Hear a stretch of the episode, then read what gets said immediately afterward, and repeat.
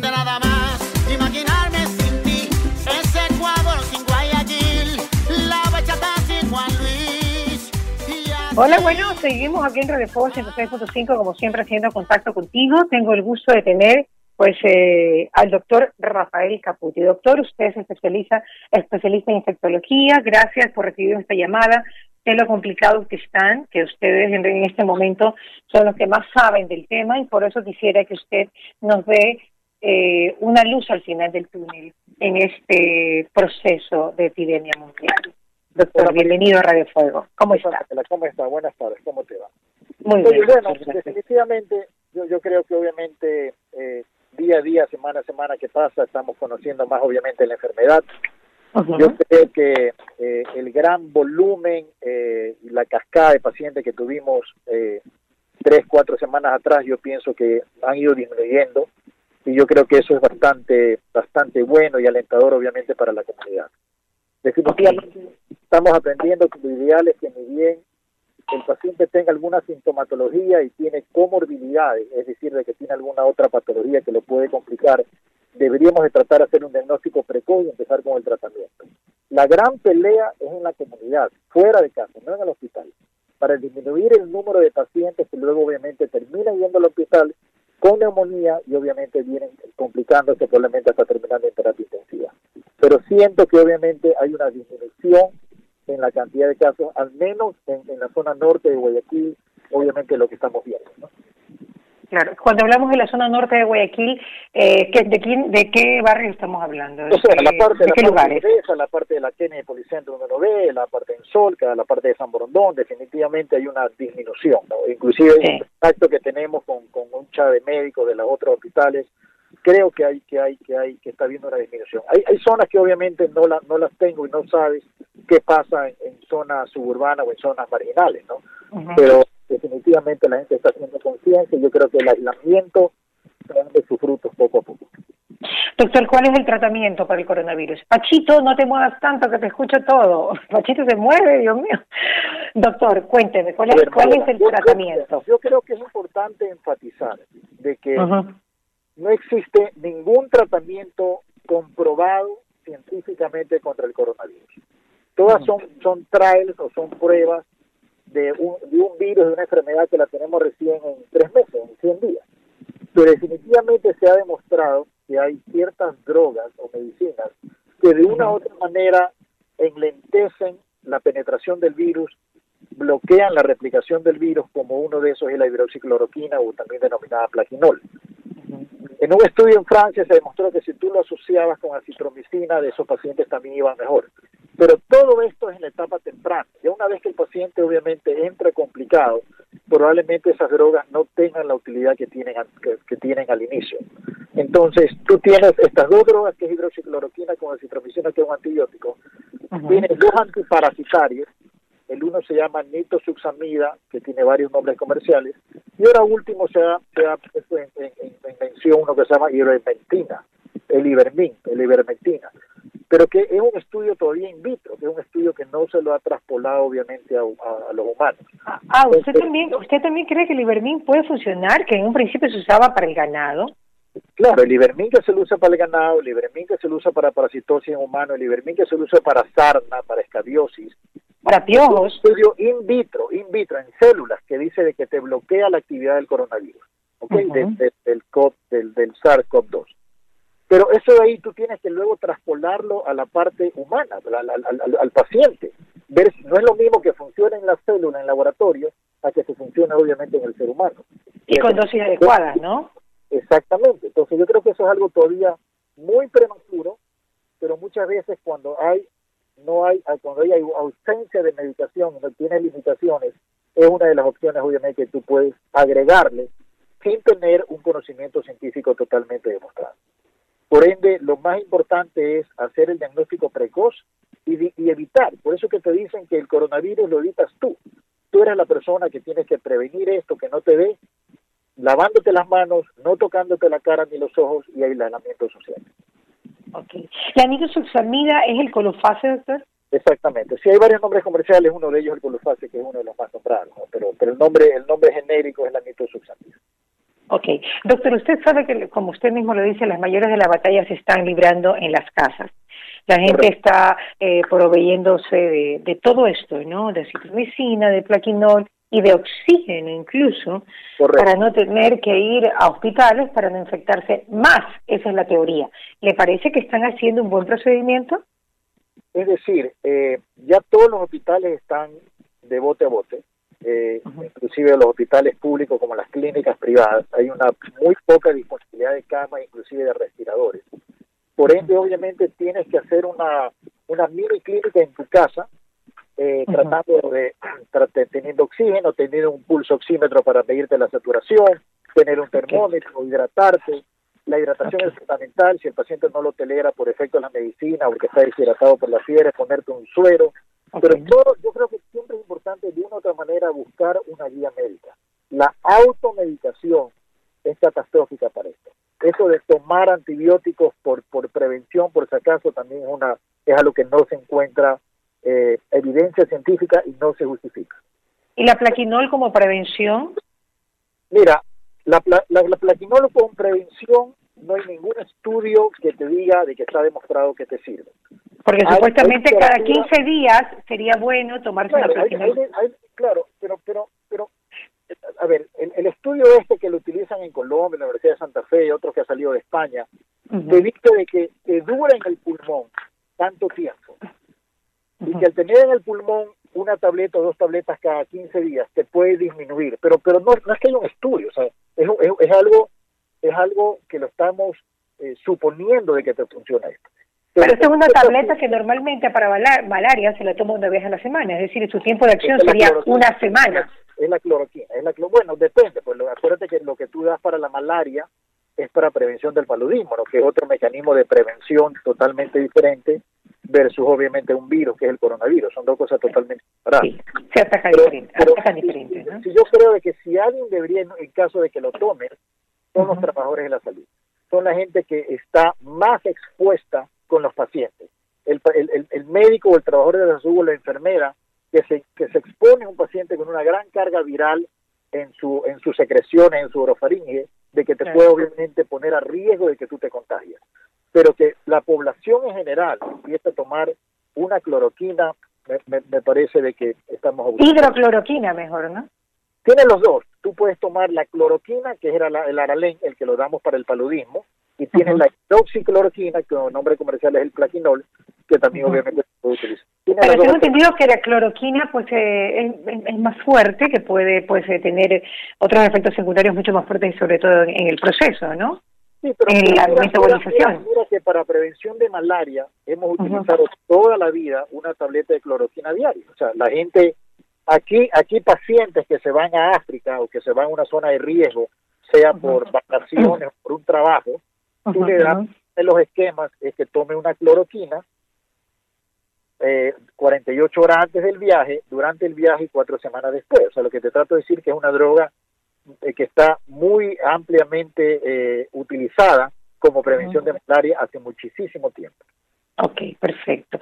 Pero yo justamente yo hablaba con un médico y me decía, pero ¿cómo te pueden recetar como profilaxis, o sea, como preventivo, una, una hidroxicloroquina cada 15 días si su efecto no dura 15 días? No, no, hay un estudio en pulmón de que sí te dura. Hay un estudio inclusive de la de la de de de, de, Colombia, de la de la Universidad Valle de Lili, de que te dice de que de que en pulmón tiene una actividad, una vida media que te puede durar hasta 15 días. Y ellos obviamente una de las alternativas es una plaquinol o hidroxicloroquina de 200 miligramos cada 15 días. Ok. Doctor, ¿cómo vamos a separar a quienes darle hidroxicloroquina y a quienes no en relación a, la comorbilidad o a las afecciones que tengan en general? A ver, mira, este, yo creo que dentro de todas estas drogas que hemos mencionado, la que definitivamente tiene más estudio o probablemente tenga más actividad y todas las guías de tratamiento es la hidroxicloroquina o la cloroquina, cualquiera de las dos obviamente que tú consigas. Yo creo que hoy en día, al menos que, a ver, hidroxicloroquina es el plaquinol, es una droga que la hemos utilizado toda una vida para los pacientes con algún tipo de, problemas reumáticos. En artritis reumatoidea, en lupus, en osteoartritis, en un síndrome que se llama Sjogren, O sea, lo que te trato de decir es que es una droga que ampliamente la hemos utilizado por mucho tiempo y si tú te pones a preguntar y a ver, los efectos cardiovasculares son muy pocos o muy, muy, muy remotos. Yo creo que tú debes de, tener mucho más cuidado en un paciente que sea añoso, en un paciente que ya tenga una cardiopatía, en un paciente que ya tenga un problema del ritmo, un problema cardíaco, una insuficiencia cardíaca. Probablemente en estos pacientes tú tienes que ser mucho más cauto, pero en el resto de los pacientes, al menos que no tenga alguna comorbilidad de ese tipo, yo no le veo ningún riesgo. Ningún riesgo, doctor. O sea, ningún, ningún, ningún riesgo en el sentido de, de, de no usarlo.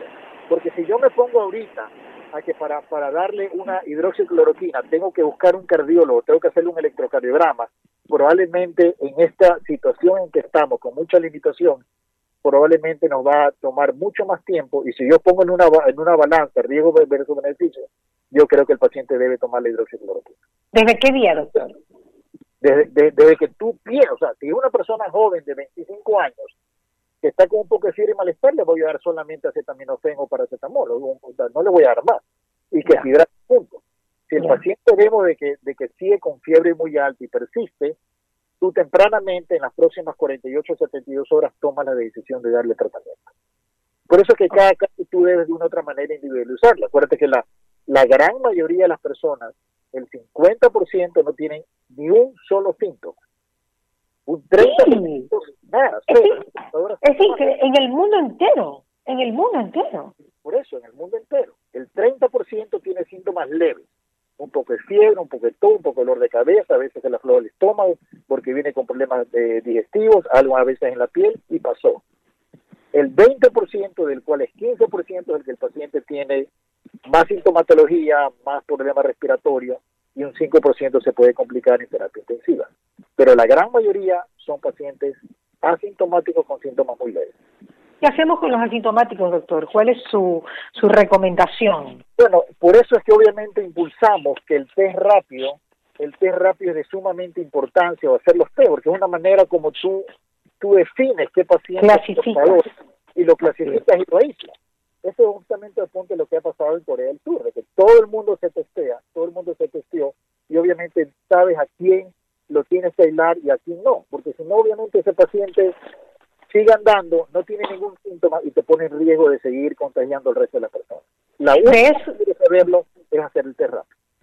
Claro, de eso fue lo que salvó a una comunidad italiana que se llama de Veneto, cerca de Venecia, donde un, no sé si usted leyó ese artículo, donde un investigador muy famoso, un especialista, infectólogo muy famoso, lo que hizo fue hacer test rápido y pudo determinar que el 40% de los jóvenes estaban asintomáticos y a esos los aisló. Y es así como de, dentro de esa región de Veneto no sufrió el embate que tuvo obviamente Bérgamo y Milano, ¿no?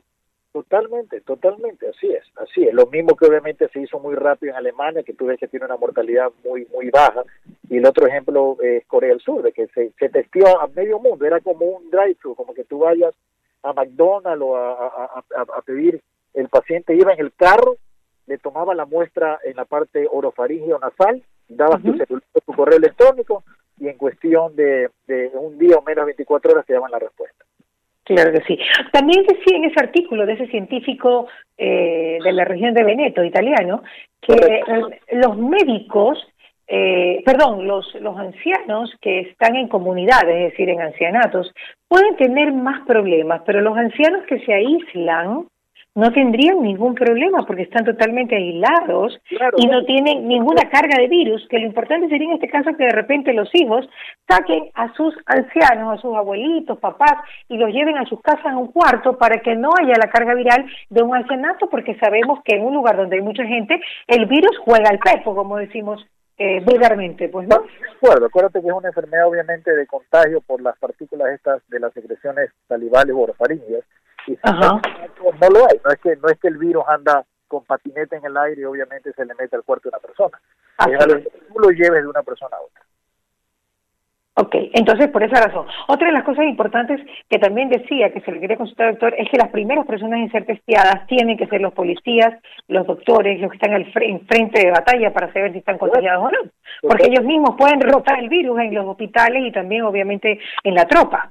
Totalmente de acuerdo, totalmente de acuerdo. Son, somos los médicos los que, y las trabajadoras de salud los que más riesgo tenemos de exponernos a esto, motivo por el cual es importantísimo que se teste. Y te doy un ejemplo, en Solca hemos empezado a testear a la mayor cantidad del personal, obviamente médico, para que, que son positivos, aislarlos y obviamente disminuir obviamente el foco de contagio con el resto de las personas.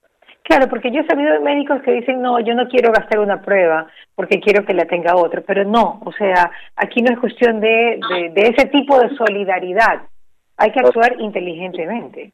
Totalmente de acuerdo, porque tú eres un factor, acuérdate que el médico tiene familia, entonces uno puede llevar luego a, a, a, los padres, a la esposa, a los hijos, etcétera, etcétera, y obviamente continúa la cadena de contagio. ¿Qué tan seguro puede ser la prueba rápida, doctor? Usted me está, usted me está hablando de la, prueba que hacían en Corea del Sur, que lo vimos en un video, que es la nasal, pero la prueba rápida.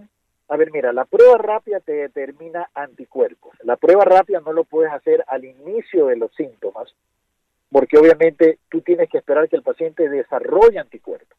La prueba rápida en un asintomático es solamente para decirte si te has expuesto o no al virus, porque te sale una inmunoglobulina que se llama M positiva. Y lo más importante en la IgG dice si tú te has expuesto y si tú tienes eh, anticuerpos como para decir que ya tienes defensas tú, no más que para el estar, es para saber de que tú, a ti ya te dio la enfermedad y tu cuerpo desarrolló anticuerpos y estás en teoría cubierto o, o, o, con inmunidad a pesar de que hay una duda de que no se sabe qué tanto tiempo te va a durar la inmunidad, que es otro punto que, bueno, ya veremos con el paso de la semana y de los meses qué tanto te dure la inmunidad. Eso todavía no sabemos, ¿no? Eso no lo sabemos, no es que te da hepatitis A y nunca más te vuelve a dar, no es que te da varicela y no te vuelve a dar. O bueno, hay enfermedades sí solamente te dan una vez en la vida, creo que la viruela o el sarampión, ¿no? Exactamente, exactamente. Te dan una sola vez porque te da, una te da inmunidad de larga data y no se sabe con esto qué es lo que va a pasar. ¿Nuestra mortalidad en relación a los infectados, doctor, usted tiene estadísticas de todo el Ecuador? No, no, tú, tú ves qué es lo que te sale, pero yo creo, yo creo de que a pesar de que tú ves todo el, el, el, problema mediático que se ha hecho con los cadáveres y la mortalidad, etcétera, yo creo, Mariela, que tenemos un subregistro tremendo. O sea, lo que te quiere decir que hay muchísimos más casos de los que están reportados, porque lo que te dicen que hay en Ecuador miles de casos son las pruebas positivas pero ¿cuántas personas tienen síntomas, no se han hecho el examen o se le va el olfato y se le va el gusto y son positivas? Y esas pacientes, entonces yo creo que hay una menor mortalidad en relación obviamente a lo que se dice. Esas cifras que tenemos las tenemos que multiplicar por, ¿por qué número? Por 50 por lo menos o por 100 a lo mejor. No, no, es en serio. Claro. Pensé que, me, pensé que me iba a decir por 3, por 5, por 10. No, no, mucho más, por lo menos por 50. ¿Cuánta gente obviamente ha tenido síntomas y te llaman y, y ya pasó? Y, no se hacen obviamente la prueba. Entonces hay un subregistro tremendo en relación a eso. ¿Igual por 50 la mortalidad? No, no creo. Es que yo creo que la mortalidad tiene que ser menos, porque si tú tienes mucho más casos, la mortalidad obviamente te disminuye, porque, porque es en relación de mortalidad de, a la cantidad de casos positivos. Ya como para finalizar, doctor, ¿qué es el tosizumab? que ¿En qué momento se lo podría aplicar? Sé que es un suero. El, sé que es un... el, el, tocilizumab es, es, un biológico, eh, es, es, un, es, un, inhibidor de, de, de, de, ciertas sustancias monoclonales, interleuquinas que hay en el cuerpo, que te, te bloquea la reacción inflamatoria en el pulmón. El gran problema, el gran problema del virus eh, no es solo la infección, sino la cascada inflamatoria que luego te genera. Entonces, lo que se busca es bloquear esa cadena, esa cascada o tormenta inflamatoria o tormenta de citoquina, que es el término, porque eso es lo que realmente te complica tu vida y te mata, porque te lleva a un shock. Entonces, tú lo tienes que disminuir, bajar esa cascada de inflamación con este medicamento y muchas digamos también esteroide, porque la cortisona del esteroide te baja esa, esa, esa tormenta o cascada inflamatoria. Y el tocilizumab es un medicamento que te ayuda a bajar eso, inclusive lo usas principalmente cuando el paciente está con neumonía y ya con un proceso inflamatorio muy muy muy adelantado. Claro, Para los, parámetros en el laboratorio de que tú le haces un seguimiento, cómo están las, los restantes de fase aguda, es cómo está eh, la proteína C reactiva, cómo se encuentra otra prueba que es la eritrosedimentación, ferritina, dímero D, etcétera. Hay ciertas pruebas que te dan en el laboratorio una guía y una pauta de qué grado de inflamación tienes para tomar una decisión qué medicación usar. Ok, perfecto, doctor.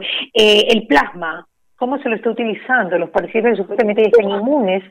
Luego... Te pones a ver el plasma, ya está aprobado por FDA. El plasma lo que hace es que de un paciente que ya le ha dado, tú le sacas ese plasma que tiene estos anticuerpos contra el coronavirus y al, al transfundirle al paciente, al paciente hospitalizado, supuestamente ayudas en la pelea, ayudas en la inmunidad para combatir obviamente contra el coronavirus.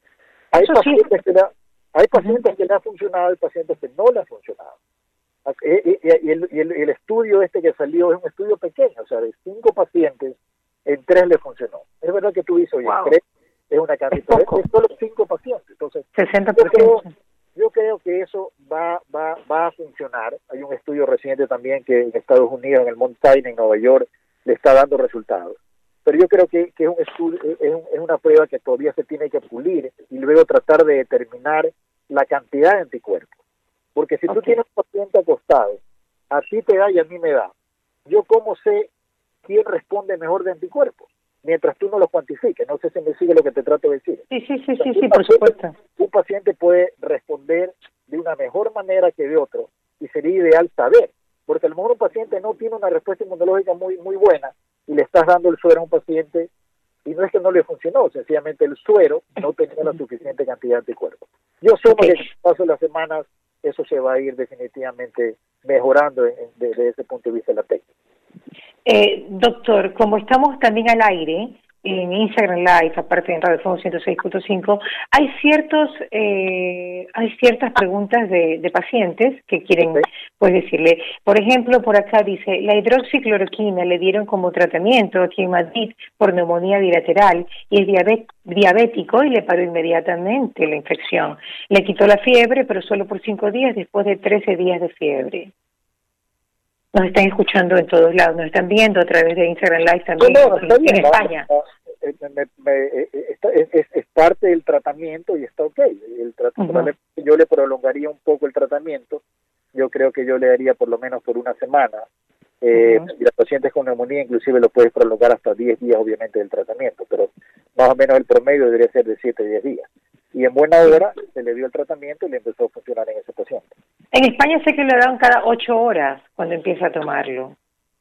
No, eh, tú tienes varios esquemas. Tienes cada ocho horas, hay un esquema que lo, lo, utilizamos, que lo utilizo, que es dos tabletas juntas, cada 12 horas, el día 1 y el día 2. Ok. Una cada 12 horas, el día 3 al día 7. Ok. ¿Puede repetirse el contagio en personas recuperadas? También preguntan. Eh, Esperemos que no, pero obviamente hay un paciente que recién lo recuperó en China, obviamente había habido eh, eh, un eh, de nuevo se había se había infectado. Entonces probablemente en ese paciente tuvo una infección muy leve que no desarrolló la suficiente capacidad de anticuerpos inmunitaria y probablemente luego se expuso a otra carga viral fuerte y probablemente no se infectó. Una persona que se recuperó del coronavirus puede llegar a contagiar otra vez. Bueno, la misma pregunta. Mi esposo es médico de 65 años, nos dice Maffer López. El doctor Guevara le recomendó al doceavo día citromicina con ivermín y sí le funcionó. Gracias a Dios. Hasta lo nombran al doc. Full eh, fiebre y malestar estomacal. Está bien. Dio, dio el tratamiento el, tratamiento correcto y en buena hora que le funcionó. Está bien. Estuvo bien medicado. Gracias por esta entrevista al doctor. Mi esposo pensó en principio, dice, eh, una, una radio escucha y también pues que nos está viendo en Instagram Live, que en principio que era dengue. Pero pues... Eh, a, ver, yo creo que es importante recordar de que a pesar de que gran cantidad de casos hoy en día van a ser por coronavirus, las personas se van a seguir infectando y van a teniendo las enfermedades comunes de todo el mundo. Entonces, dentro del panel de un síndrome febril, tú tienes que pedir también dengue y tienes que pedir probablemente influenza, porque hay mucha gente que, que piensa que es coronavirus y lo que tiene es el flu, lo que tiene es obviamente influenza. Ya está saliendo por suerte la parte invernal, pero el dengue lo tenemos todo el año, debe ser parte del, del, del, del diagnóstico diferencial. Pero, pero primariamente deberíamos pensar siempre en que es coronavirus. Ahorita estamos definitivamente tenemos que estar atentos de que, de que de que es lo primero, así es. Claro.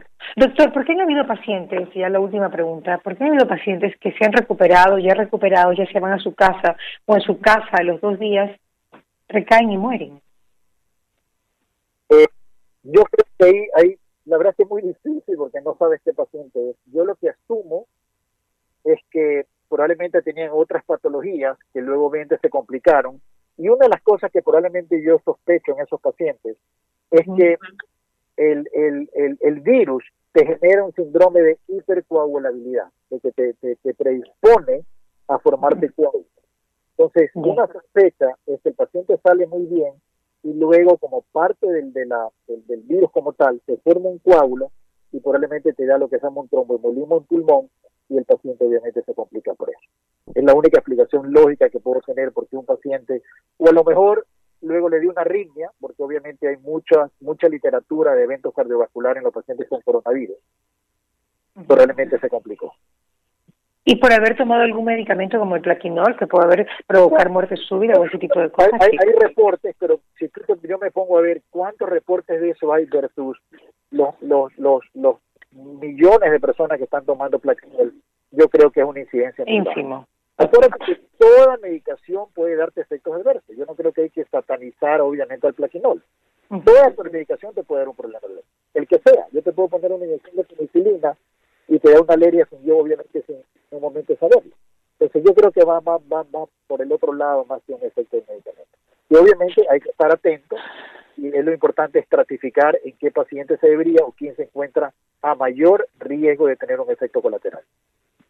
Bueno, también nos están escuchando en Miami. Un saludo para todos. Mi hermano y mi papá se están curando solo porque el Ministerio de Salud Pública, bueno, sol, bueno, aquí las críticas son de todos los días. Yo creo que usted dijo algo muy importante, que no es cuestión de criticar, es cuestión de todos tenemos que actuar. Saludos al doctor. Gracias por esta entrevista. Desde Miami también nos están saludando en Instagram Live. Doctor Caputi, muchísimas gracias. Un placer, Mariela, las veces que como siempre. Muchas gracias, doctor. Que Dios lo bendiga y que Dios bendiga el Ecuador, como siempre.